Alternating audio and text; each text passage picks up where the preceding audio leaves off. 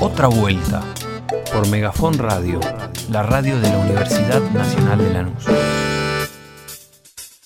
¿Vieron cuando algunas personas dicen me quiero ir de este país? Sí. Yo por primera vez lo sentí. Me permito eh, respetuosamente decirle a la diputada es que no hace falta que se vaya del país, del mejor país del mundo que tenemos, de la mejor provincia del mundo que tenemos, que es la provincia de Buenos Aires, que solo alcanza con que pida perdón, solo eso. Se vieron muchos sombreros mexicanos, ningún barbijo. Resumen de noticias. Mamita la que se armó. 39.605.804 vacunados. Y hay más de 12 millones con el esquema completo. Así, el país superó el objetivo fijado para agosto, que era tener al 60% de los mayores de 50 con esquema completo.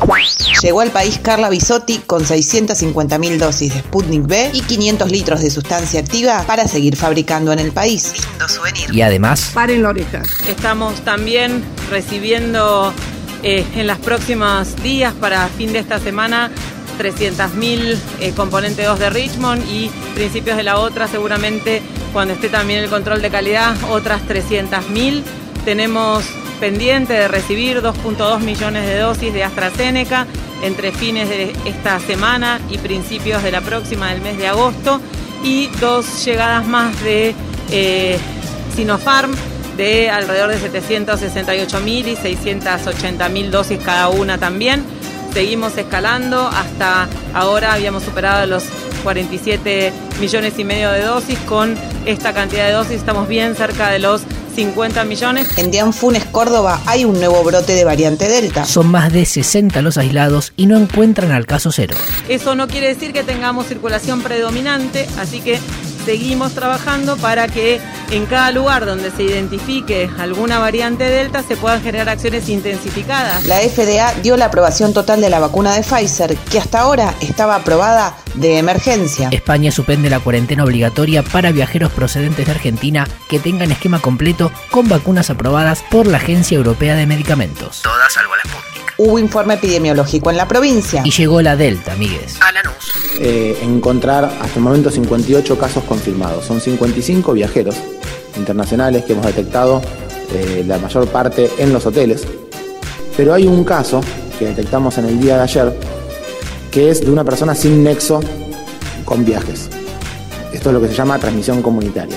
Esta persona vive en la ciudad de Lanús, pero trabaja y se contagió en, su, en la ciudad de Buenos Aires, donde desempeña sus tareas laborales todo. La provincia elevará una propuesta al Consejo Federal de Educación para ampliar la presencialidad disminuyendo la distancia entre estudiantes. Polémico. Lo que nos disponemos a hacer es establecer que la distancia óptima sigue siendo un metro y medio, sigue siendo la distancia óptima entre una persona y otra para evitar los contagios, pero estamos proponiendo que la distancia admisible sea de 90 centímetros. Otras noticias. Alberto Fernández participó del encuentro de Agenda Argentina con personalidades y representantes de grupos de pensamiento e investigación. El falso abogado Marcelo D'Alessio fue condenado a cuatro años de prisión por intentar extorsionar al despachante de aduana Gabriel Traficante. Sí, se llama así. En el caso conocido como la mafia de los contenedores. Le queda aún pendiente la causa por espionaje ilegal. Contrabando a Bolivia. El fiscal de la causa imputó al ex jefe de gabinete Marcos Peña, al ex canciller Jorge Forí y a quien fuera secretario de Asuntos Estratégicos de la Nación, Fulvio Pompeo. Según el fiscal, fueron parte de la organización para el envío de material represivo. Obra pública. La inversión alcanzó un total de 329 millones de pesos en lo que va del año y mostró así un crecimiento interanual del 55% y de un 9% respecto de 2019. Cuando uno dice, ya estamos en los datos de la industria del 2019, y honestamente, ¿quién quiere volver al 2019? Nadie. Un año horrible. Pero bien. primero necesitamos volver ahí. Y a partir de ahí nos tenemos que recuperar. Picadito. Cortito. Guzmán va el jueves al Congreso. La UOM va a elecciones e incorpora un 30% de cupo femenino. Terciarizados despedidos de Desur cortaron el puente Pueyrredón. Vuelve el público a las canchas con una prueba piloto en River. Sube el cupo de exportación de carne a Israel.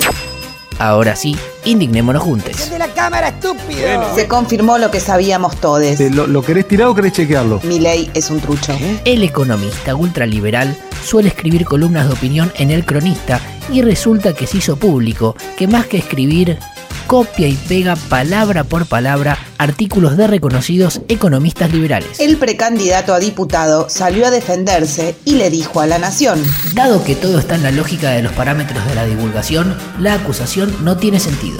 Javi, vos que te la das de académico, lo básico, comillas y cita al pie. Una gran ignorancia. A los 80 años pasó a la inmortalidad Charlie Watts, el histórico baterista de los Rolling Stones. Que viva el rock, amigues. Hasta acá la información del día. Podría ser peor, O mejor, pero siempre es lo que es. Recibimos de buena manera que por lo menos alguna parte de la casta política reconozca la naturaleza monetaria de la inflación. Pero no le vamos a dejar pasar ese proyectito de independencia del Banco Central, porque nosotros vamos a quemar el Banco Central.